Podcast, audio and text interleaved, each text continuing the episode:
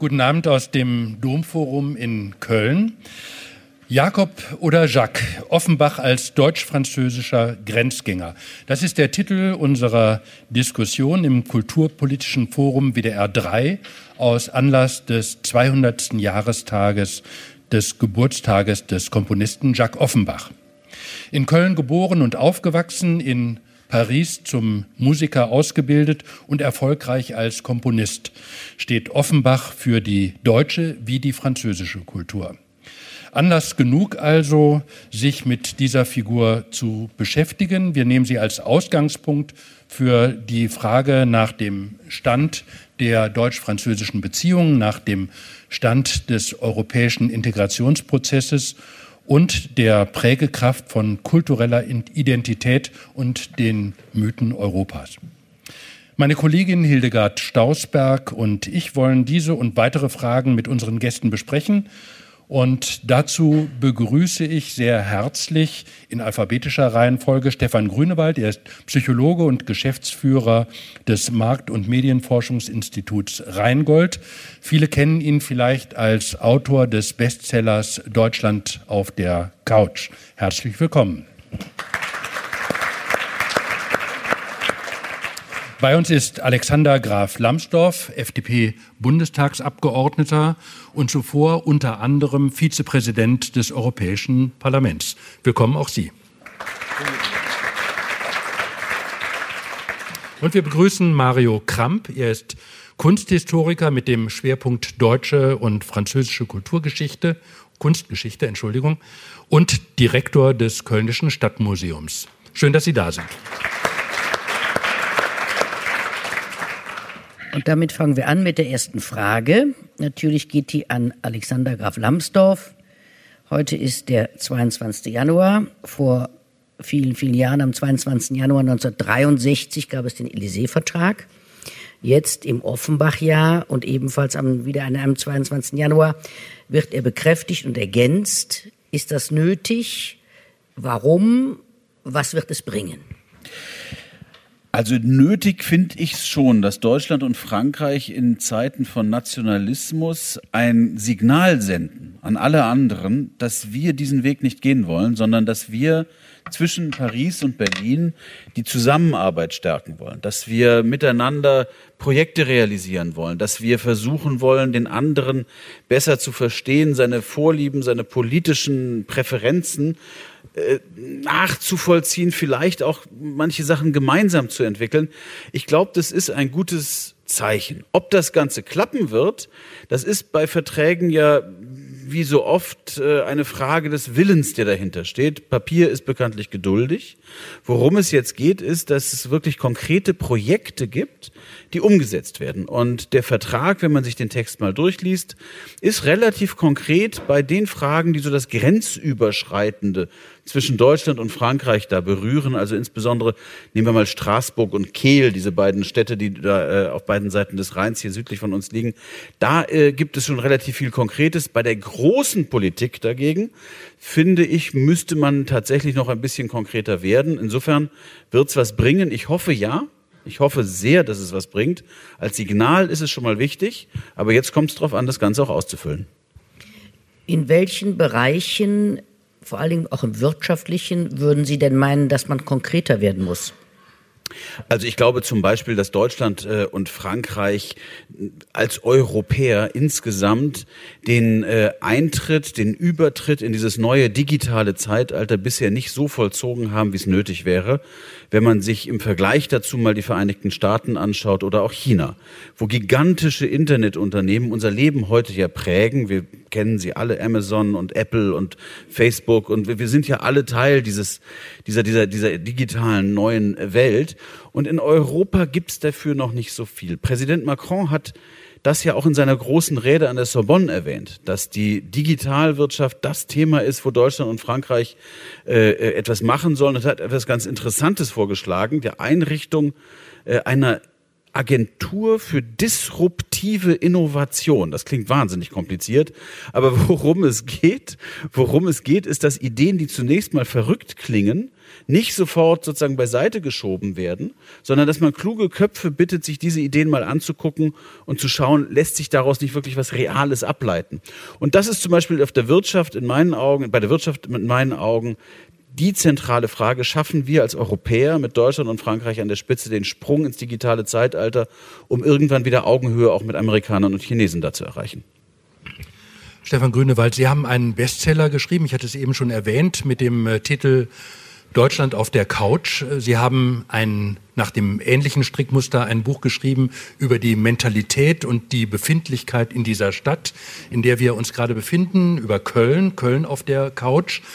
Wäre es denkbar und für Sie vorstellbar, dass es auch so etwas gibt wie Europa auf der Couch? Geht das überhaupt? Gibt es so etwas wie eine geschlossene Identität, die man definieren könnte und erkunden könnte? Also ich glaube, wenn man Europa auf die Couch legt, merkt man, dass immer noch die nationalen Identitäten äh, überwiegen. Also wir haben in den letzten Jahren vorwiegend also mit Bundesbürgern über ihr Bild von Europa gesprochen und das Interessante ist, das kippt immer hin und her. Also das Erste, was uns die Menschen mit Blick auf Europa erzählen, ist so ein bisschen kritisch distanziert. Das ist so ein bürokratisches Abstraktum, das diszipliniert uns, das drangsaliert uns. Wenn man weiterspricht, wir legen ja immer zwei Stunden die Menschen sozusagen auf die Couch, dann, dann dreht sich dieses Bild und man spürt so einen geheimen Stolz. Dieser geheime Stolz, äh, quasi in Europa zu sein, im Herzen Europas zu sein, manifestiert sich häufig so an Erzählungen, ja, wir sind der Zahlenmeister. Aber darin schwingt eine ungeheure Potenz mit. Also die Menschen haben das Gefühl, ja, Deutschland als Zahlenmeister, wir sind so die Lokomotive. Das heißt, Sie konnotieren das positiv. Das ist dann auch wieder positiv. Also man meckert, aber in diesem Meckern steckt drin, aha, wir haben in diesem Europa eine ganz herausragende Stelle, wir sind die Lokomotive, Frankreich ist auch wichtig, aber Frankreich sieht man dann eher so als Speisewagen. Ne, da ist es dann nett äh, und äh, gemütlich, aber wir sind so für die Antriebsmomente. Im Moment äh, wackelt das so ein bisschen, wenn man merkt, aha, Macron ist da mit einer ganz anderen Leidenschaft äh, zugegen. Äh, Frau Merkel wirkt da eher so blass, aber sie, dieses Grundmomentum, aha, ne, wir spielen in Europa eine ganz, ganz wesentliche Rolle, das versöhnt die Menschen dann auch wieder mit Europa. Aber äh, zurück zu der Frage, äh, Europa auf der Couch ist nicht vorstellbar, da brauchte man mehrere Couches oder das wäre ein Feldlager sozusagen, ein äh, Couch. Ja, also die, die Frage ist ja immer, was ist diese übergreifende Identität? Und ich glaube, egal in welchem Land man ist, wir merken, es gibt immer ein ambivalentes Verhältnis zum Vaterland. Also das Vaterland egal ob wir jetzt in Frankreich, in Großbritannien, die auch noch dazugehören sind, Vaterland ist einerseits etwas, was uns diszipliniert, wir müssen Steuern zahlen, wir müssen Tribute entrichten und so weiter und so fort. Aber andererseits macht uns dieses Vaterland auch wieder stolz. Und im Moment sind wir in einer historischen Entwicklung, wo dieser Stolz wieder überhand nimmt. Also man ist viel stärker aufs Vaterland äh, ausgerichtet, als auf dieses übergeordnete Gebilde. Das heißt, Europa ist ja das Vaterland der, der, der Vaterländer. Also da klingt in Europa klingt ja auch der Opa. Also man hat den Vater und der gemeinsame Opa, das euer Opa, das ist dieses Gebilde, wo man sich fragt, ja, wofür sind die eigentlich zuständig? Und wenn man da psychologisch nochmal guckt, merkt man, der gemeinsame Opa, der diese ganzen Vaterländer verbindet, der kann einerseits als jemand erlebt werden, der befriedet. Also der Opa schafft so ein Friedensprojekt von damals feindlichen Brüdern, die jetzt seit vielen Jahren friedfertig nebeneinander. Aber der Opa kann auch ein freizügiger Mensch sein. Also wie der Opa in der Familie, der erlaubt Sachen. Also die jungen Leute erzählen uns immer, Europa, das ist Reisefreiheit, das ist quasi Kontakte, Freundschaften überall in der Welt. Aber der Oper kann auch der preußische Oper sein, der strenge Oper, der uns quasi die Glühbirne herausdreht, der uns quasi äh, äh die Gurke in ihren Maßen aufoktroyiert, der unser Leben drangsaliert und beschränkt. Wobei das mit der Gurke ja gar nicht stimmt.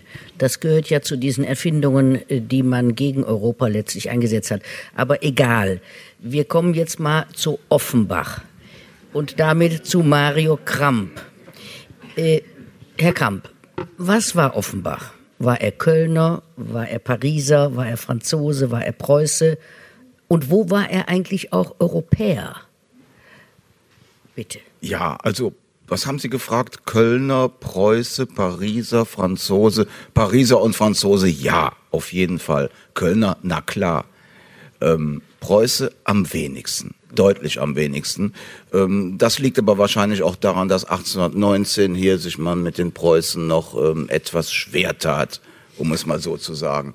Ähm, sehen Sie mal, der junge Jakob ist aufgewachsen in einer jüdischen Familie, auch das ist übrigens wichtig zu der Nationalitätendefinition oder zu der Identifikationsdiskussion. Ähm, der ist ja mit 14 Jahren nach Paris gebracht worden von seinem Papa, mit seinem 18-jährigen äh, Bruder. Natürlich, weil man in Köln dachte, wenn man was werden will, geht man nach Paris. Das war ganz klar. Das ist auch eine kosmopolitische Zeit. Und insofern, ähm, Geschichte geht ja, also Identifikation heute, worüber die Herren hier reden, geht meiner Ansicht nach nicht ohne Geschichte. Und wenn wir uns überlegen, uns in die Zeit zurückbeamen, so um 1820, 30, 40, also vor der 48er Revolution, ist es ein absoluter Kosmopolitismus. Also wer was werden will, geht nach Paris. Natürlich erst recht, als Paris noch die Hauptstadt war, als Köln auch französisch war. Äh, nehmen Sie die Baumeister Gau und Hittorf. Nehmen Sie Heinrich Heine aus Düsseldorf. Nehmen Sie Jacques Offenbach aus Köln. Alle liegen sie auf dem Friedhof Montmartre begraben. Nehmen Sie Alexander von Humboldt, der jetzt ja übrigens auch 250 Jahre alt wird, also auch ein Jubiläum. Mein Gott, was hat der gestöhnt, als er zurück nach Berlin musste? Ja, der wollte in Paris bleiben. Ne? Also es ist einfach Paris ist nicht, äh, wie Heine so schön gesagt hat, ist nicht die, äh, die Hauptstadt Frankreichs, sondern die Hauptstadt der ganzen zivilisierten Welt. So jedenfalls wird es wahrgenommen. Und auch nicht zu Unrecht. Und man muss sich jetzt vorstellen, was heißt das, wenn Sie fragen, wie ist die Identität, die nationale? Ich glaube, das spielt in dieser Zeit noch nicht so eine große Rolle. Das spielt ab 1848, ab den deutschen Einigungskriegen mhm. und erst recht ab dem fatalen deutsch-französischen Krieg und dann reden wir gar nicht drüber, eine ganz große Rolle, aber in dieser Zeit noch nicht. Wir haben ja gerade darüber schon gesprochen, dass Jacques Offenbach Jude war. Es gab ja den Prozess der Emanzipation der Juden seit dem ausgehenden 18. Jahrhundert, an dem ja später dann auch Napoleon noch wesentlich mitbeteiligt war. Äh, gleichzeitig hat er dann später eine spanische Katholikin geheiratet. Aus manchen seiner Werke kann man auch einen deutlichen, äh, naja, Agnostizismus erkennen. Ähm, wie würden Sie ihn da verorten? Da war er doch auch recht vielschichtig. Er war einfach kölnisch, was das angeht. Ach. Er war kölnisch im Umgang mit der Obrigkeit, er war kölnisch im Umgang mit dem Humor, kölnisch in der Art der Travestie und der Parodie, die immer Elemente in seinen Opera Buff, mhm. ob man die Opern oder Operetten nennt, das lassen wir jetzt mal äh, beiseite. Ähm, und er war natürlich jüdisch. Mhm. Also ich glaube, das sind die beiden konstitutiven Elemente. Ob Sie das jetzt nach Deutschland oder nach Frankreich schieben oder das Nationale darauf äh, aufgründen wollen. Das ist, glaube ich, eine zweite Frage. Noch mal ganz kurz äh, zu dem äh, zu der Tatsache, dass ähm, Offenbach Jude war. Hatte er mehr grundsätzlich mehr Entfaltungsmöglichkeit im Paris des 19. Jahrhunderts als in Köln? Ja, selbstverständlich. Schauen Sie sich Ludwig Börne an, ein anderer berühmter Jude, der aus, aus Frankfurt kam und in Paris dann lebte. Schauen Sie sich Heinrich Heine an. Es ist ja die, dieselbe Geschichte immer wieder. Äh, man kann sicher sagen, dass die Juli-Monarchie ähm, im Vergleich zu heute vielleicht restriktiver war, vielleicht etwas dirigistischer war, aber im Vergleich zu Preußen und zu Rheinpreußen war es natürlich der Himmel auf Erden. Graf Lambsdorff, das Deutsch das deutsch-französische Verhältnis wird ja oft beschrieben wie eine Beziehung zwischen Menschen. Und wenn wir jetzt auf das deutsch-französische Verhältnis der Nachkriegszeit schauen, ist das eher so ein Liebesverhältnis oder ist das ein Vernunftverhältnis? Mariage d'amour oder Mariage de raison? Äh, Mariage, Mariage, also das Interessante ist ja zum, schon mal Mariage. Ja. Schon mal Mariage in dieser Woche in Aachen ja sozusagen nochmal äh, äh, bestätigt. Und äh, wie jede Mariage geht wahrscheinlich auch die deutsch-französische so durch ihre Phasen. Äh, die, die, die, die, die Annäherung war schwierig. Man vergisst immer, dass äh, der Élysée-Vertrag, der ursprüngliche, 1963 geschlossen wurde. Da gab es die EG schon seit sechs Jahren. Mhm. Also bilateral zwischen Deutschland und Frankreich, das dauerte viel länger als diese Gründung der Europäischen Gemeinschaft. Eine ganz, ganz merkwürdige Angelegenheit. Aber ich glaube, dass wir über die Jahre eine tiefe Vertrautheit äh, äh, entwickelt haben, die allerdings immer immer an denjenigen Personen hängt, die handeln, die es machen müssen.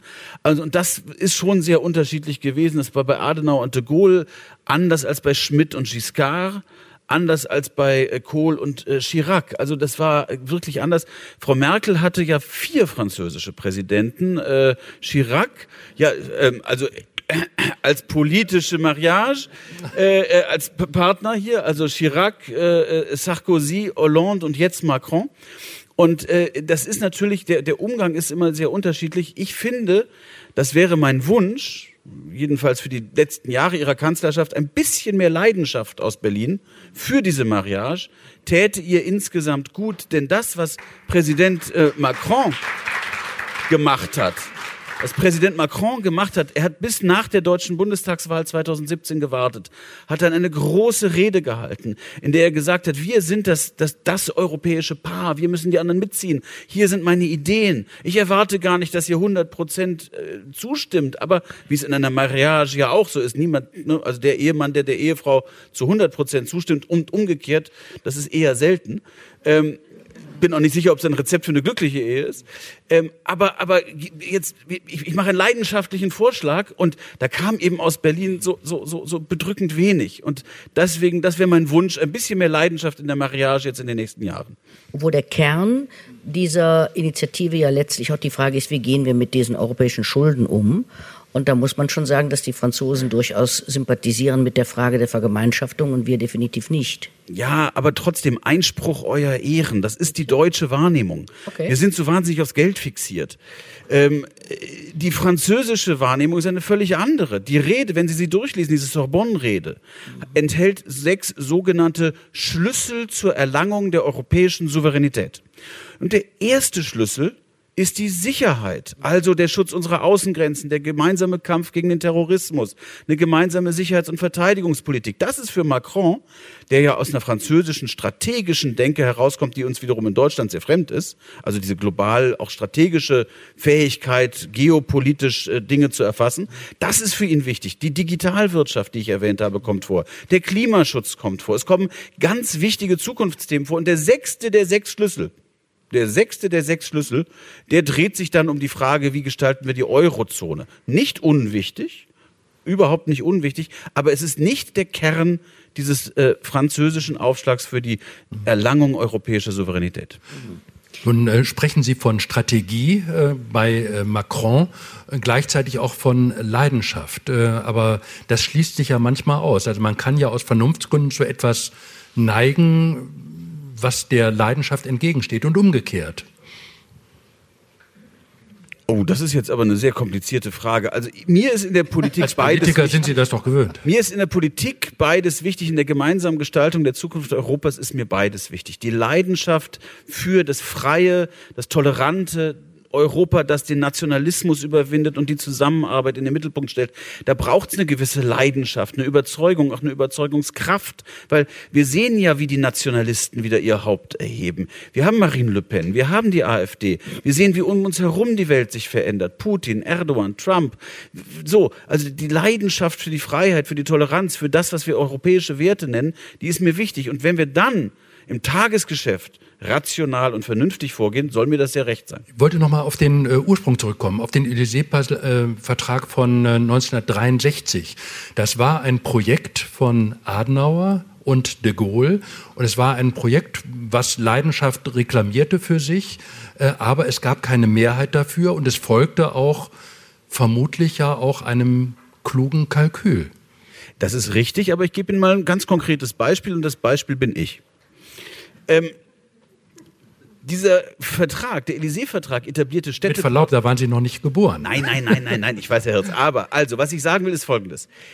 Ähm, der, dieser Vertrag etablierte Unterstützung für Städtepartnerschaften. Er setzte das deutsch-französische Jugendwerk äh, ein. Er hat sozusagen erkannt, dass am Ende des Tages man über die Freundschaft zwischen Deutschland und Frankreich nicht im Elfenbeinturm, nicht im, im, im Ministerkabinett entscheiden wird, sondern vor Ort Menschen, die sich begegnen. Und mein, ich bin zum Europäer geworden dadurch, dass meine Eltern mich mit 14 oder, ich glaube 14 war ich, mit wirklich rudimentärstem Französisch, äh, auf einen Schüleraustausch in die Schwesterstadt meiner Heimatstadt, Bonn, geschickt worden bin nach Toulouse äh, und dort einen sehr netten äh, jungen Franzosen hatte und dessen Eltern, äh, der schrieb mir, bevor wir äh, uns aufmachten auf den gegenseitigen Austausch, einen sehr liebenswürdigen Brief, in dem er sagte, guten Tag, mein Name ist Hans Franz. Und es stellte sich heraus, er heißt Jean-François. Aber er war so nett, er wollte das übersetzen, damit ich das auch verstehe. Und so, solche Gedanken, solche Ideen mit 14, mit 15, das ist damals aufs Gleis gesetzt worden, die andere äh, Nation, die Menschen dort kennenzulernen. Und ich glaube, das ist, das ist nach wie vor wichtig und richtig. Und das politische Kalkül dahinter, das es gab, da haben Sie völlig recht, war, diese Freundschaft wirklich in der Tiefe zu verankern und über Regierungskonsultationen und, und, und Ministerbesuche hinaus äh, äh, eben zu vertiefen. Herr Grünewald, wie empfinden Sie die Verankerung des deutsch-französischen Projektes? Ist das auch tatsächlich so emotional gesichert, wie Graf Lambsdorff gerade sagte, bei nicht nur wenigen, sondern bei einer relativ großen Mehrheit von uns hier? Also ich nehme jetzt wieder die Perspektive als Psychologe der Bürger ja. ein. Und äh, wir kommen ja aus einer Entwicklung, wo äh, jahrhundertelang eher die Animosität gepflegt wurde. Und ich glaube, das hängt mit einem, einem Wesenszug zusammen, den die Deutschen spüren. Also in unseren tiefen Interviews merken wir immer, Deutschsein hat keine feste Identität. Die Deutschen sind immer auf einer unruhevollen Suche nach sich selber, nach ihrer Bestimmung diese unruhevolle Suche, die kann schöpferisch veredelt werden. Also wir können die Unruhe in Patente, in Erfindungen, in Kreativität verwandeln. Dann entsteht so das positive Deutschland, dann sind wir das Land der Dichter und Querdenker. Aber die Unruhe kann auch dazu führen, dass wir uns komplett bürokratisieren, dass wir das Land der DIN-Normen, äh, das Land des TÜVs sind, dass wir alles reglementieren, dass alles quasi mit der Präzision eines Uhrwerks funktioniert. Und an der Stelle merken wir, blicken wir fast neidvoll nach Europa, vor allen Dingen nach Frankreich, weil wir das Gefühl haben, da ist ein Land, das in sich ruht, das eine Identität hat, die ein bisschen mit Genuss, mit, mit Lebensfreude, mit Gelassenheit zu tun hat. Und dann ist Deutschsein wieder das Land der, der Reiseweltmeisterschaft. Also wir schwärmen immer wieder aus, daran brauchen wir Frankreich, daran brauchen wir Europa, um uns quasi mit dem sinnlichen Reichtum des Lebens zu versorgen, um im Grunde genommen Lebensfreude, Genuss, äh, äh familiäre äh, Gelassenheit, um das zu zelebrieren. In dem Moment, wo wir das aber machen, kriegen wir es fast wieder mit der Angst zu tun. Wir verlieren uns in diesen fremden Gestaden und ziehen uns wieder auf uns selber zurück und haben dann manchmal, sagen wir mal, Angst, wenn wir uns zu sehr auf uns selber beziehen, sind wir dann wieder so die tummen Deutschen. Und faszinierend ist immer, am Ende sagen die Leute, ja, wir brauchen Europa, weil Europa fast so was wie ein Schutzmantel ist. Also Europa führt dazu, dass sag mal, der deutsche Unruhekeim, dass der nicht wieder in Größenwahn umschlägt.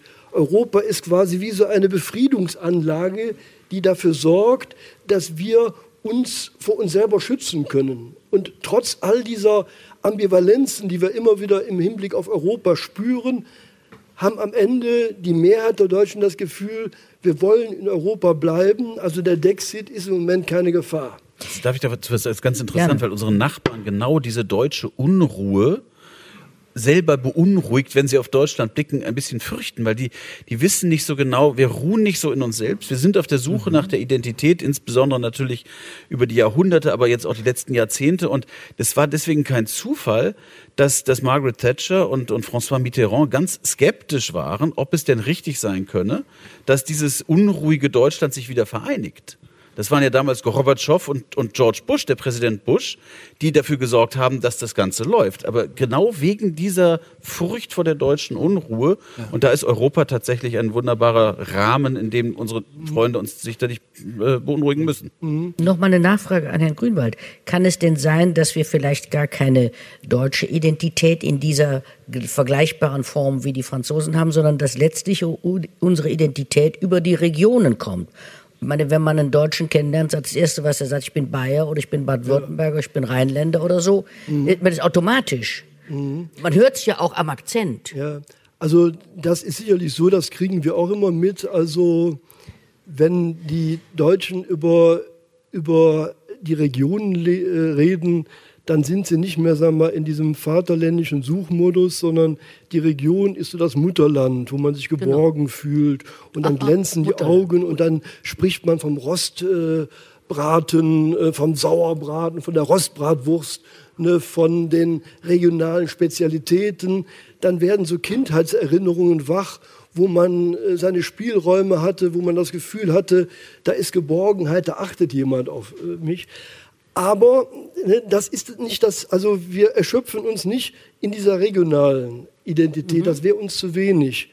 Das Schwierige bei Deutschland ist, dass wir die Unruhe nicht in eine fest verwurzelte Identität überführen können, sondern dass wir Deutschsein dann erleben, wenn wir auf der Suche sind, wenn wir die Welt neu denken, wenn wir anfangen zu philosophieren, wenn wir anfangen zu forschen, wenn wir Patente entwickeln. Also das ist auch gelebtes Deutschsein im Grunde genommen, äh, ne, mal um die Ecke zu denken und neue Patente zu kreieren. Ich wollte gerne die Frage von Hildegard Stausberg noch mal ein bisschen ausweiten. Ist äh, vielleicht auch die Europabegeisterung, die in Deutschland ja größer ist als Richtig. in den Nachbarstaaten, als in Polen, äh, als in äh, fast überall sonst in Europa, ist diese Europabegeisterung der Deutschen vielleicht auch ein Ersatz für eben dieses fehlende, diese fehlende Identifikation mit dem eigenen Land und die Begeisterung dafür? Auch dieses Phänomen gibt es, das hat sich, sagen wir mal, etwas relativiert. Also äh, es war äh, im Zuge der 68er-Bewegung, haben sich vor allen Dingen viele intellektuelle Menschen fast geschämt dafür, dass sie Deutsche sind. Und das hatte manchmal Auswüchse, dass man bei Länderspielen dann auch nicht zu der deutschen Mannschaft hielt und schon gar nicht quasi mitsang, wenn die Nationalhymne ertönte, sondern man äh, sah sich selbst dann als aufgeklärter Europäer oder drückte den Niederländern die Daumen. Das hat sich seit der WM im eigenen Land deutlich entspannt, weil man da eine beglückende Erfahrung gemacht hat. Man konnte einerseits leidenschaftlich so die eigene Mannschaft anfeuern, war aber andererseits ein liebenswerter Gastgeber. Und die Angst, dass deutsche Leidenschaft wieder zum Chauvinismus, zum Größenwahn führt, die war gebannt. Das heißt, wir haben diese WM im eigenen Land so als nationale Lockerungsübung erlebt, die zu einem entspannteren Verhältnis zu uns selbst gefunden hat. Kommen wir mal wieder zurück äh, kurz zu Jakob Offenbach, zu Jacques Offenbach. Äh, Mario Kramp, wie feiert eigentlich Paris, wie feiert Frankreich diesen Komponisten? Gibt es da aus Ihrer Erkenntnis irgendwie ähnliche Veranstaltungsstaffeln äh, wie hier in Köln, in Deutschland?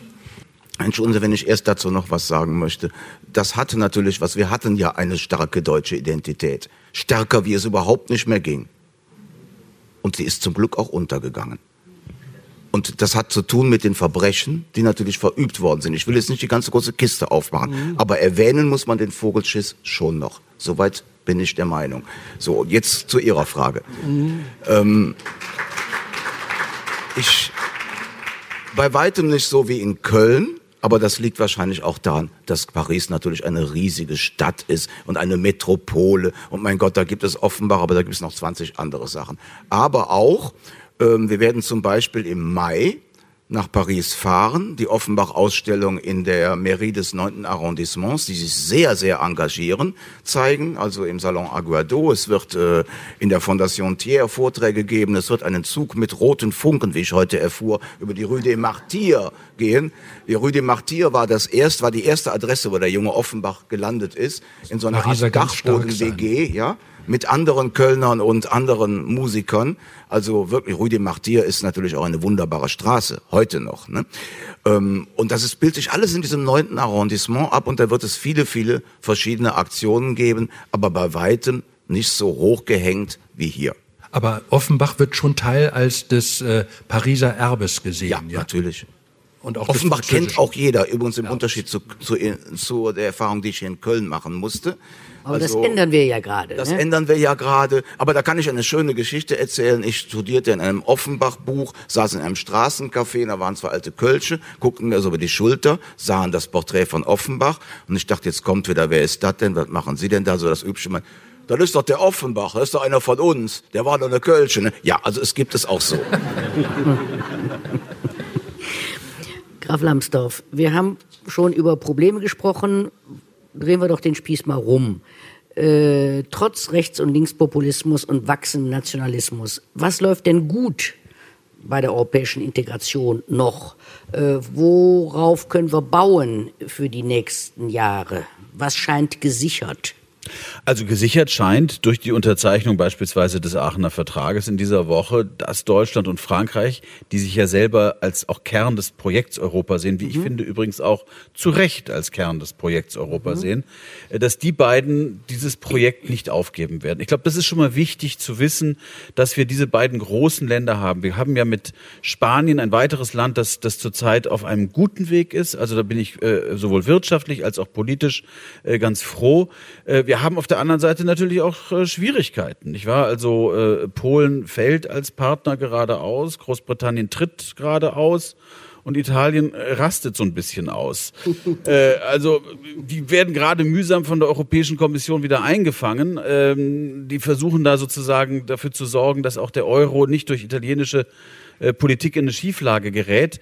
Wie man ja auch sagen muss, dass in den letzten zehn Jahren die Stabilisierung des Euro mit der Einrichtung dieser Feuerwehr, Stabilisierungsmechanismus, der Einrichtung einer europaweiten Bankenaufsicht, mit einer sehr aktiven Rolle der EZB, die passt jetzt nicht jedem in den Details, aber die Europäische Zentralbank spielt ja eine ganz starke Rolle. Also wir sehen, dass wir in Europa starke Institutionen haben.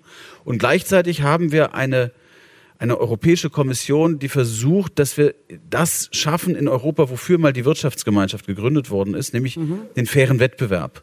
Gerade in dieser Woche ist eine Riesenstrafe gegen Mastercard verhängt worden die nämlich überhöhte Gebühren äh, verlangt haben und die auch zugegeben haben, dass das nicht in Ordnung war und sagen, wir zahlen das. 540 Millionen Euro ist eine halbe Milliarde, also richtig viel Geld. Mit anderen Worten, es läuft eine ganze Menge richtig in Europa, was, wie ich finde, sozusagen auf der politischen, auch auf der wirtschaftlichen Schiene ist. Und dann, und das ist mir auch wichtig, wir haben es eben schon gehört bei den jungen Leuten, Europa ist eine Selbstverständlichkeit. Wir haben eine Generation Erasmus. Wir haben Studierende, die in ganz Europa rumreisen, Leute kennenlernen, sich gegenseitig heiraten.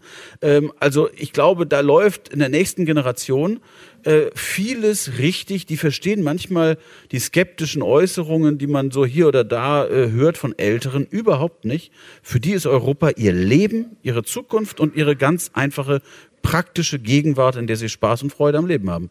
Und trotzdem äh, ist das Ansehen der Kommission ja auch äh, wachsenden Zweifeln ausgesetzt, weil man sagt, die, die in Brüssel, ja, die fummeln da vor sich hin und abgehoben vom Volk. Mhm. Ist das jetzt nur was äh, ein Diskurs der Populisten der letzten Zeit oder, oder, oder wie muss man das sehen? Das ist ein Diskurs, der viel, viel größer ist mhm. als nur Europa. Also Populisten sind auf dem Vormarsch auch in anderen Ländern. Es ist ein Demokratie kritischer Diskurs. Früher sagte man Politikverdrossenheit. Es gibt eine, wie ich glaube, anthropologische Konstante eines wir hier unten und die da oben machen, was sie wollen. Das ist, glaube ich, eine Konstante. Aber äh, Donald Trump ist ja nicht gewählt worden, ein populistischer Politiker, weil seinen Anhängern die Europäische Kommission auf die Nerven gegangen ist. Auch Jair Bolsonaro in Brasilien ist nicht gewählt worden weil, wegen antieuropäischer Impulse, sondern ich glaube, es ist eine Frage, dass die Gestaltung der demokratischen Prozesse, Institutionen, Entscheidungswege und so, dass das nochmal wirklich überarbeitet werden muss, dass wir da als Demokraten dran arbeiten müssen, die besser zu machen, um den Populisten die Zähne zu ziehen. Ich glaube, das ist ganz wichtig, wenn wir das deutsche Planungsrecht anschauen. Da wird es manchmal geradezu abstrus, wenn eine Bahnunterführung zehn Jahre dauert. Das ist in meinem Wahlkreis so. Wenn es äh, für zwei Fußballplätze und eine Umkleidekabine in Köln, beim ersten FC Köln, sieben Jahre dauert. Äh, das sind ja, das sind, es geht da einfach, da wollen Leute was machen, ins, ins Werk setzen, was tun.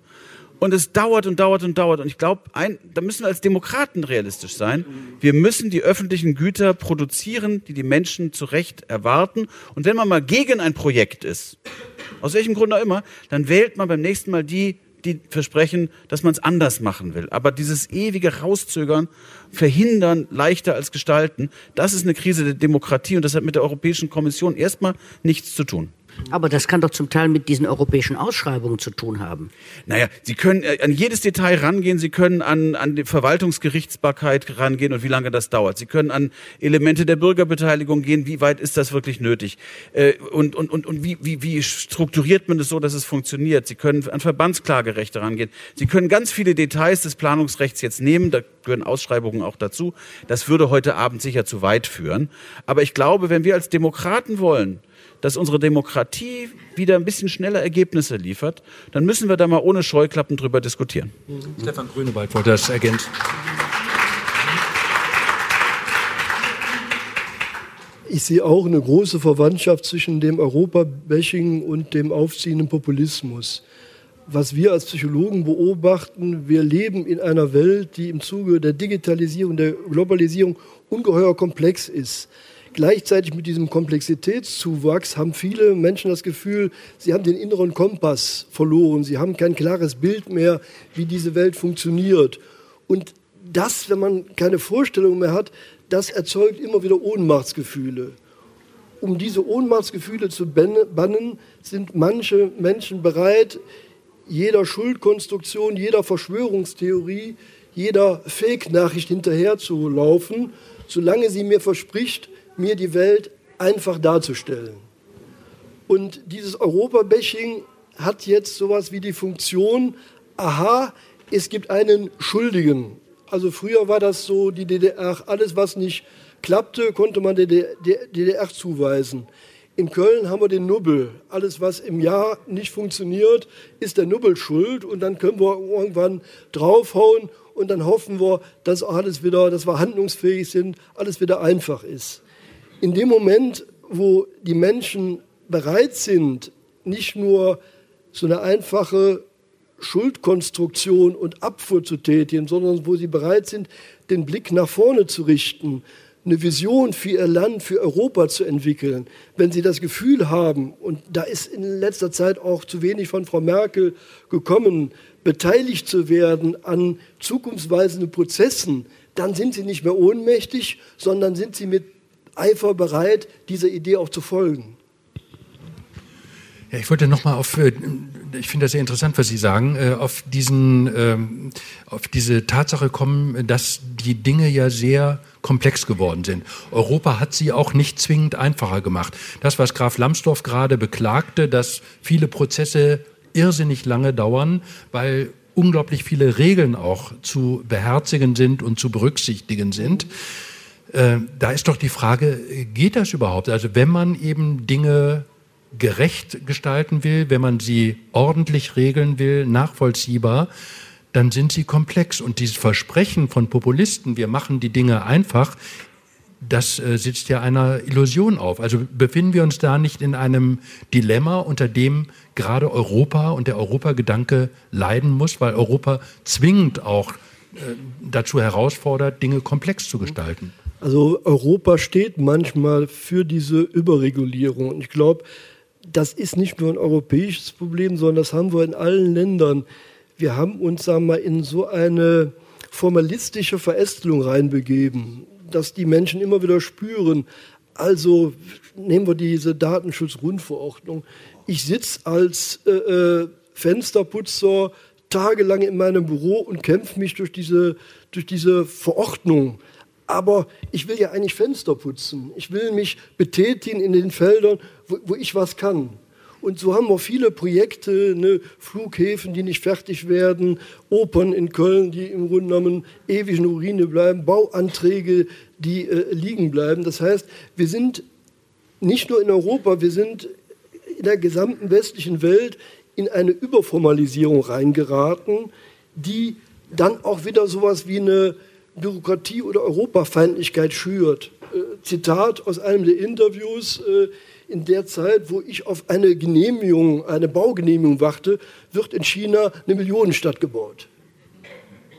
Aber der Preis ist hoch, äh, Graf Lambsdorff. Wenn ich wie in China ein Stadtviertel aus dem Boden stampfe innerhalb weniger Jahre, das wäre hier nicht möglich und es gibt ja auch gute Gründe dafür, dass genau. das nicht möglich ist. Und niemand will chinesische Verhältnisse, um das ganz klar zu sagen, sondern es geht darum, die Demokratie in die Lage zu versetzen, aus der Falle der Überbürokratisierung herauszukommen, dieser überkomplexen Verästelung, der Schaffung immer neuer Möglichkeiten für kleine Gruppen ein Veto gegen ein Projekt einzulegen. Wir müssen es den Leuten ermöglichen, die was schaffen wollen, die was errichten wollen, die was unternehmen wollen, das auch zu tun unter Berücksichtigung des Rechts und des Gemeinwohls. Und es ist unsere Aufgabe als Gesellschaft, Recht zu setzen und Gemeinwohl zu definieren. Und ich glaube, wir haben da zum Teil es ein bisschen übertrieben. Ich meine, es gibt ein wunderbares Beispiel. Ähm, aus meiner eigenen Stadt, wo es einen Volksentscheid darüber gab, dass zwei Schwimmbäder geschlossen werden müssen, äh, damit ein neues gebaut werden kann. Das ging positiv aus. Die Schwimmbäder wurden geschlossen. Diejenigen, die unterlegen waren, haben aber festgestellt, auf dem Stimmzettel stand nicht drauf, Komma, damit ein neues Bad gebaut werden kann, haben einen zweiten Volksentscheid verlangt äh, gegen das neue Bad. Das Ergebnis ist jetzt, die einen werden geschlossen und das andere wird nicht gebaut. Äh, mit anderen Worten, mit ja, und, und es sind schon Hunderttausende und, und, und Jahre ins, ins Land gegangen an Planungskosten und an Planungsdiskussionen. Und das ist das, was ich meine. Wir sollten unsere Prozesse ohne Scheuklappen als Demokraten nicht autoritär, nicht äh, in dem Stil einer chinesischen kommunistischen Diktatur. Das ist, das will kein Mensch. Aber dass wir als Demokraten uns insgesamt in die Lage versetzen, rauszukommen aus der Überbürokratisierung ja. und Menschen, die was anpacken wollen, auch den Freiraum dafür zu schaffen. Mhm. Das, glaube ich, ist eine Sache, da können wir uns drauf einigen. Ja. Und ich glaube, wenn das nicht gelingt, wächst die bedrohliche Faszination gegenüber Autokraten oder solchen Regimes, wo man das Gefühl hat, aha, da ist ein Modell, da gibt es den starken Mann, der Trump, der die Mauer baut, äh, der Herrscher, der quasi die Stadt hinwirft. Ich glaube, im Zuge dieser Selbstbesinnung müssen wir überlegen, was ist an Regulation notwendig, aber wo machen wir uns das Leben unnötig schwer. Aber ich glaube, dass das gerade im Ausland zum Teil auch anders empfunden wird. Also wenn ich jetzt mal zum Beispiel an Lateinamerika denke, wo Kreditinstitute wie die KfW aktiv sind, die brauchen dann zwei Jahre, bis sie ein Verfahren vielleicht mal angedacht haben. Da haben die Chinesen nach einem Dreivierteljahr schon das Geld rübergeschoben. Das müssen wir einfach sehen. Und äh, das ist eine Herausforderung für unsere Stellung in der Welt. Äh, Sie haben völlig recht. Äh, von außen nimmt man das ja auch wahr, dass in Deutschland ein bisschen wirklich der Stillstand regiert, dass es einfach ja. kaum vorangeht. So und dass äh, dann eben andere reinmarschieren und, und, und schneller sind. Wie gesagt, nochmal, ich will das hier deutlich sagen. Es geht nicht darum, äh, in die Falle zu tappen, zu sagen, dann müssen wir werden wie die Chinesen. Das ist nämlich genau der Punkt. Es gibt ja Gespenster, die in Europa umgehen. Den Nationalismus haben wir schon erwähnt. Ein zweites Gespenst, das wir eigentlich verbannt hatten, ist diese autoritäre Versuchung. Viktor Orban in Ungarn, Ungarn der Kaczynski in Polen, Salvini in Italien, das sind ja Leute, die mit, mit diesen autoritären Gedanken kommen. Und das ist nicht das, was unsere Vision von einem freien, von einem demokratischen, von einem rechtsstaatlichen, toleranten Europa ist. Das wollen wir ja nicht. So, und deswegen, nochmal, das ist der Punkt, wir müssen es als Demokraten schaffen und nicht in diese autoritäre Versuchung reinlaufen. Und wenn wir das nicht machen, stellen wir, werden wir feststellen, dass es eben viele Menschen gibt, die sagen, ja, wenn ihr es nicht hinkriegt, dann versuchen wir es mal mit den Autokraten. Und das ist genau das, was die schlechte alte europäische Zeit war. Das wollen wir bitte nicht wieder haben. Wir wissen aber auch, um wieder auf Herrn Offenbach zurückzukommen, Offenbach war Flüchtling. Wie unterscheidet sich denn der Jetztchenzeit Ihres Erachtens in Deutschland und Frankreich die Flüchtlingsfrage und auch die Integrationsfrage. Fangen wir doch mal mit Ihnen an, Graf Lambsdorff, und dann gehen wir hier durch. Also die, die Flüchtlingspolitik äh, der Europäischen Union in den letzten 20 Jahren war gekennzeichnet davon, dass wir auf der einen Seite das Bekenntnis der Mitgliedstaaten hatten, dass man es gemeinsam machen will. Das ist eine mitgliedstaatliche Zuständigkeit. Wer darf rein, wer darf nicht rein. Aber dass die dieses Lippenbekenntnis nie mal in die Tat umgesetzt worden ist und dass wir dann im Jahr 2015 eine Situation bekommen haben in Deutschland, wo auf einen Schlag plötzlich ganz viele Menschen zu uns kamen und viele in Deutschland das Gefühl hatten, das überfordert die Gesellschaft.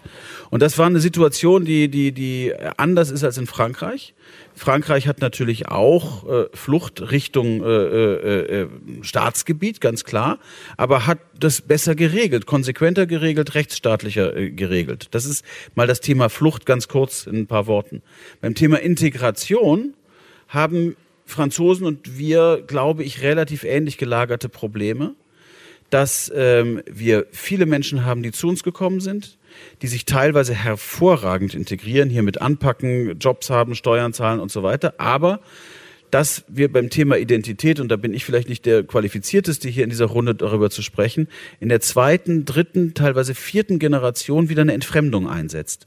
Und ähm, das ist eine Herausforderung, mit der unsere Gesellschaften beide umgehen müssen, wo wir vielleicht voneinander lernen können. Also die Banlieue in, in, in Frankreich, bei uns bestimmte Stadtviertel, äh, in Nordrhein-Westfalen, aber auch in anderen Teilen Deutschlands.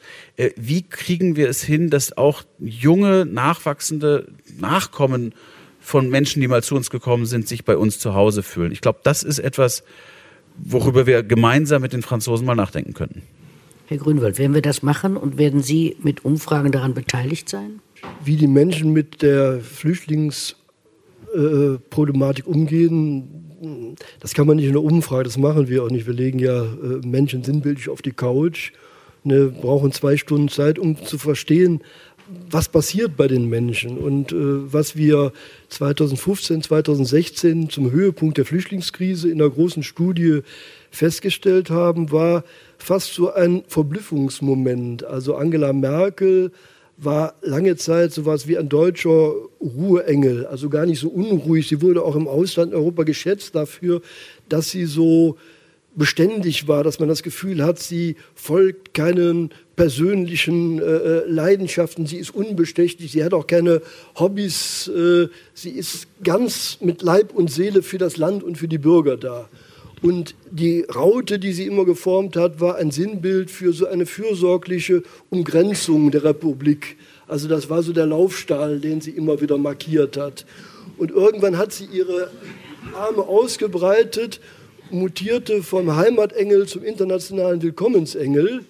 Und an der Stelle war neben der faktischen Probleme auf einmal eine Kränkung da warum liebt scheinbar Mutter Merkel die fremden Kinder, die ins Land strömen, mehr als die eigenen?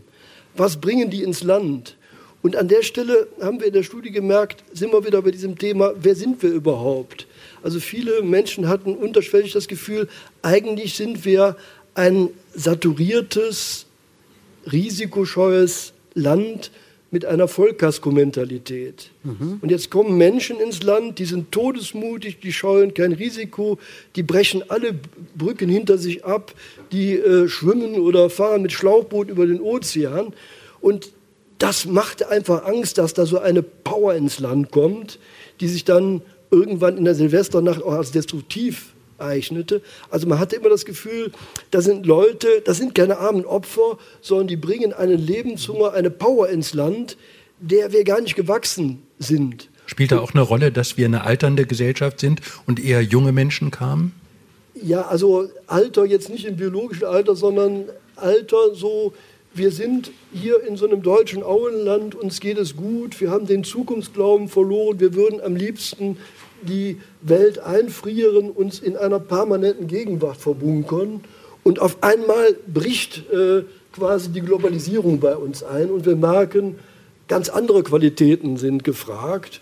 Und das irritiert, das macht Angst und führt auch zu irrationalen Momenten, dass ein 80 Millionen äh, Volk mit einer ungeheuren Leistungsbilanz Angst hat, dass eine knappe Million Flüchtlinge zum Untergang des Abendlandes beiträgt.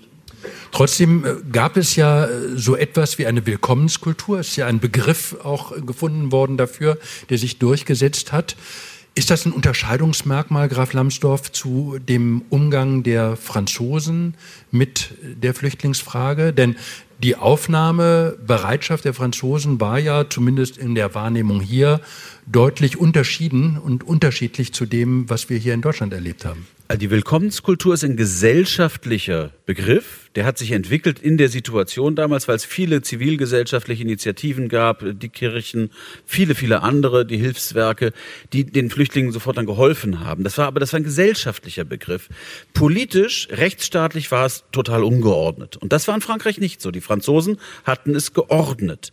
Und äh, insofern das heißt, hier war die Emotion und dort die Rationalität. Genau, würde ich voll zustimmen. Die Verunsicherung war so groß, weil die Gesellschaft plötzlich in einer Lage war, wo sie sich quasi selber auf der kommunalen Ebene und so weiter weiter organisieren musste und äh, von der Bundespolitik da an der Stelle jedenfalls sich alleingelassen fühlte. Das ist, glaube ich, äh, äh, ein, ein wichtiger Punkt, eine wichtige Beobachtung. Ich glaube, es gibt eine Sehnsucht danach, auch in der, in der Frage der, der, der Zuwanderung, das Ganze endlich zu ordnen. Denn viele verstehen ja, dass wir in einer alternden Gesellschaft, in der der Fachkräftemangel ja an vielen Betrieben längst angekommen ist, dass wir ohne Zuwanderung gar nicht können. Aber dann bitte geordnet. Das ist der erste Punkt. Der zweite Punkt, der ist mir ganz wichtig. Sie haben das gerade so angedeutet, die Franzosen waren weniger aufnahmebereit.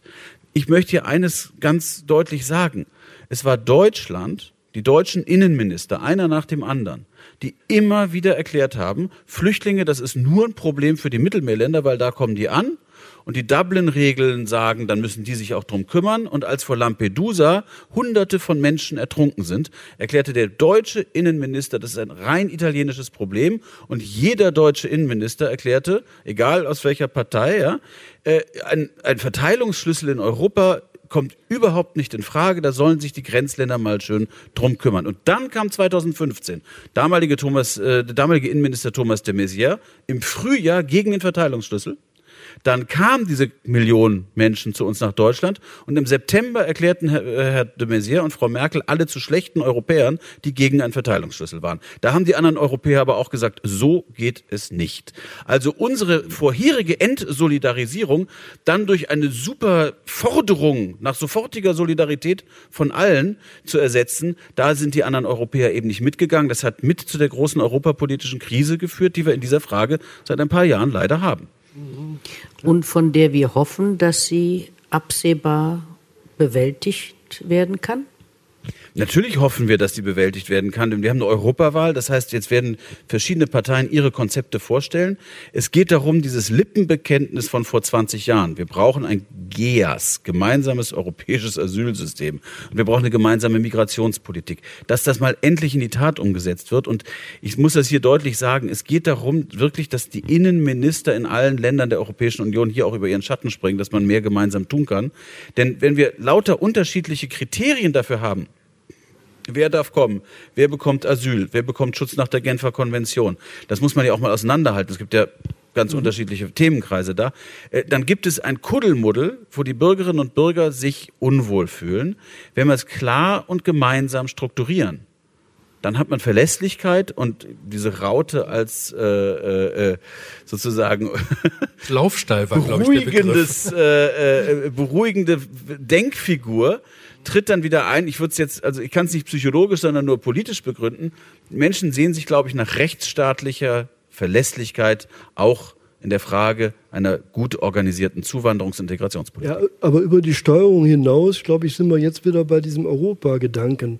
Weil was sich hier in Deutschland, vor allen Dingen im Rheinland abspielt, war immer schon europäisch. Also einer meiner Lieblingsstellen in der Literatur, Teufelsgeneral von Zuckmeier, hier war die Völkermühle.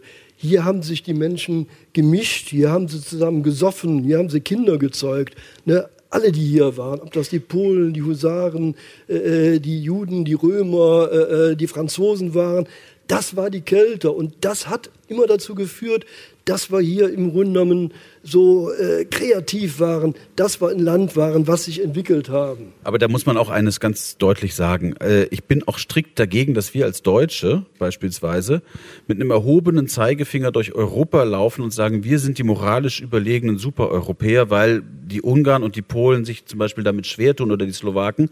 Denn wenn wir ganz ehrlich sind, das, was Sie gerade über das Rheinland gesagt haben, über den Westen Deutschlands, stimmt. Aber wenn wir ganz ehrlich sind, unsere östlichen Bundesländer tun sich auch viel viel schwerer mit so einer Situation als wir hier im Westen. Das ist einfach so. Das liegt einfach auch daran, dass 40 Jahre eiserner Vorhang natürlich auch ihre, ihre, ihre Spuren hinterlassen haben. Wir hier sind an eine an Zuwanderung, an Heterogenität, an Diversity, um es neudeutsch zu sagen, gewöhnt. Hinter dem eisernen Vorhang war über vier Jahrzehnte das einfach nicht, nicht möglich, es war nicht gewünscht, es, es fand einfach nicht statt. Und dann auf einen Schlag so eine Überforderung, das ist nicht nur eine, eine osteuropäische, es ist auch eine ostdeutsche Erfahrung, mit der wir umgehen müssen, ohne in einen Gestus der Überheblichkeit zu verfallen. Major Kramp, Sie sind ja Direktor des Kölner Stadtmuseums. Sie kennen vermutlich hier im Raum die Kölner Stadtgeschichte besser als äh, alle anderen. Was wir gerade so hören über das Rheinland als Hort der Toleranz, als, äh, als wie war der Ausdruck Völkermühle, ähm, ist das so ein bisschen Selbstüberschätzung oder ist das ein realistisches Selbstbild, wenn Sie mal auf die Stadt und ihre Geschichte gucken? Beides. Die rheinische Antwort kann nur lauten beides. Und im Übrigen, besser eine importierte Toleranz als gar keine. Also ähm, ich könnte Ihnen auch antworten, ähm, das ist nicht nur 40 Jahre alt. Sie haben das ja gerade wunderbar beschrieben. Ähm, man möchte den, den Leuten in Dresden, bestimmten Leuten einfach zurufen, ihr braucht das nicht, uns nicht zu retten. Wir sind das Abendland. Wir haben 2000 Jahre Übung. Vertraut uns ein bisschen. Also das ist auch so eine Sache, die mich oft umtreibt. Jetzt bekomme ich von Offenbach ab. Ähm, ich kann auch gar nicht so viel sagen zu den aktuellen Sachen. Ich bin ja nur ein Historiker. Aber ich kann nur sagen, ein Glück, dass Offenbach keine europäischen Vergaberichtlinien hatte, sonst hätte er das mit seinen Theatern und seinen Stücken nie hingekriegt. Mhm. Nie.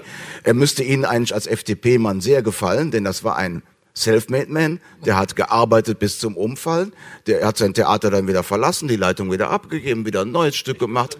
Ein echter Unternehmer, aber, aber einer mit Witz und einer mit Humor und ich möchte einen Begriff heute Abend hier noch in die Runde geben. So merkwürdig das vielleicht auch klingen darf, das ist der Begriff der Aufklärung. Erinnern Sie sich an den Anschlag aufs Bataclan? Mhm. Wissen Sie, warum das Bataclan heißt? Weil das die erste Operette war, mit der Offenbach seine Bouffe Parisien eröffnet hat. Dieses chinesische Spektakel, wo jeder wusste, da ist doch Napoleon der Dritte mit gemeint.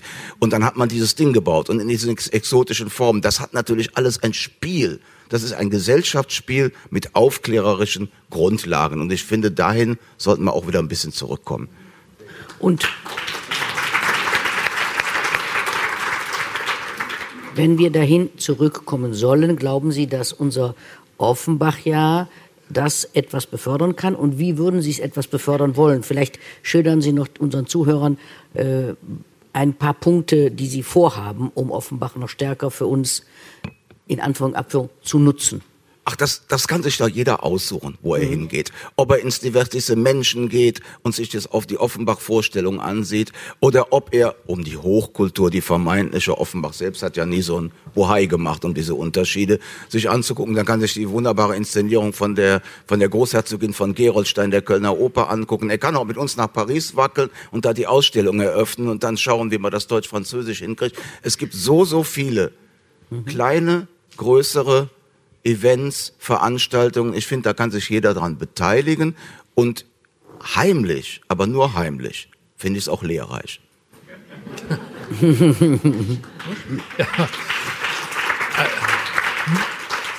ähm, ich müsste und wollte doch noch mal eine Frage stellen, die etwas schwierig ist vielleicht. Kann man ein Land verstehen, wenn man die Sprache nicht kann? Nein. Das heißt, wenn wir jetzt sagen, Sie haben das ganz affirmativ hier formuliert, wenn wir Frankreich verstehen wollen, müssen wir versuchen, Französisch zu lernen. Wir sollten versuchen, Französisch zu denken. Und dazu gehört übrigens, Aha. dazu gehört übrigens auch, was eben Herr Hinz gesagt hat, oder ich kam es kam aus der Ecke da, ähm, Macron, denkt strategisch und leidenschaftlich. Und Sie haben es wunderbar gesagt, Herr Lambsdorff, das ist überhaupt kein Gegensatz. Das ist vielleicht für protestantische Pfarrerstöchter ein Gegensatz, aber nicht für Frankreich. Und da fängt es ja an. Ja, ja aber dennoch, dennoch möchte ich fragen, ob diese äh, Begeisterung vor 50, 60 Jahren, das war ja wirklich doch auch ein Aufbruch, ich kann mich daran noch sehr, sehr gut erinnern, nicht auch ein bisschen damit zu tun hatte, dass wir zum Beispiel in der Schule Edith Piaf gehört haben, gesungen haben. Ja, aber heute, die jungen Leute können hm, vielleicht noch ein passables Englisch, aber es geht ja rasant zurück in Deutschland, die Kenntnis der französischen Sprache. Ich bin darüber sehr beunruhigt. Ich aber auch. Ja, aber es gibt eine neue Sprache. Ich will das dir sagen. Aha. Ich bin, ich bin, ich bin ganz bei Herrn Kramp, wenn er sagt, es ist natürlich äh, eigentlich, wenn man ein Land wirklich verstehen will, auch eine Voraussetzung, dass man die Sprache spricht. Ja. Aber, und jetzt sage ich was, was im deutsch-französischen Kontext eine Entwicklung der letzten Jahre erst ist. Äh, die Menschen auf beiden Seiten des Rheins sprechen miteinander inzwischen Englisch und auch ganz passabel. Es ist ein schlechter Ersatz dafür, die Sprache des jeweils anderen zu sprechen. Mhm. Aber wo ich vor na, 14, 15 Jahren äh, ins Europäische Parlament eingezogen bin, sprachen meine französischen Kollegen praktisch alle kein Englisch. Ich musste eine ganze Vergaberechtsrichtlinie auf Französisch debattieren mit meinem Kollegen. Ähm, das ist ziemlich furchtbar. Sie haben recht, aber wir haben es geschafft, zusammen, ein Franzose und ein Deutscher. Ähm, aber heute merke ich, dass die jungen Franzosen, die nachkommen, wirklich gutes Englisch sprechen. Und auch wenn es nur ein Hilfsmittel ist, und ich mir vor allem wünsche, dass wir gerade hier im Westen das Französische besonders pflegen, weil uns Frankreich, auch übrigens Belgien, so nah sind, wo man Französisch spricht, mhm. ist zumindest an der Stelle eine gewisse Verbesserung gegenüber vor 15 Jahren, wo wenn man die Sprache des anderen nicht sprach und der sprach auch noch kein Englisch, dann war man echt aufgeschmissen, dann konnte man noch nicht mal miteinander reden. Mhm. Also insofern, es gibt da auch eine positive Entwicklung. Aber es scheint ja zu sein, dass die NRW-Regierung das jetzt aufgreift und genau sich diesem Thema widmen will. Ja, und ich finde ganz toll, das muss ich jetzt mal sagen, auch wenn ich hier als FDP-Mann sitze, Sie haben es ja richtig gesagt, da muss ich jetzt mal die neue CDU-Vorsitzende loben. Die hat im Saarland als äh, saarländische Ministerpräsidentin eine riesen Frankreich-Initiative gemacht und möchte das Saarland binnen 20 Jahren vollständig zweisprachig haben. Die sollen da wirklich alle Französisch perfekt können.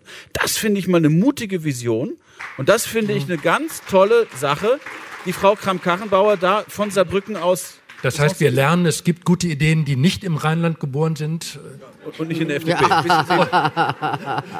Und sind damit auch schon am Ende der, wie ich finde, sehr spannenden Diskussion. Unser Thema war Jakob oder Jacques Offenbach als deutsch-französischer Grenzgänger. Wir haben gelernt, Offenbach ist ein großes Vorbild und wir haben auch gelernt, es heißt nicht Jakob oder Jacques, sondern eigentlich Jakob und Jacques.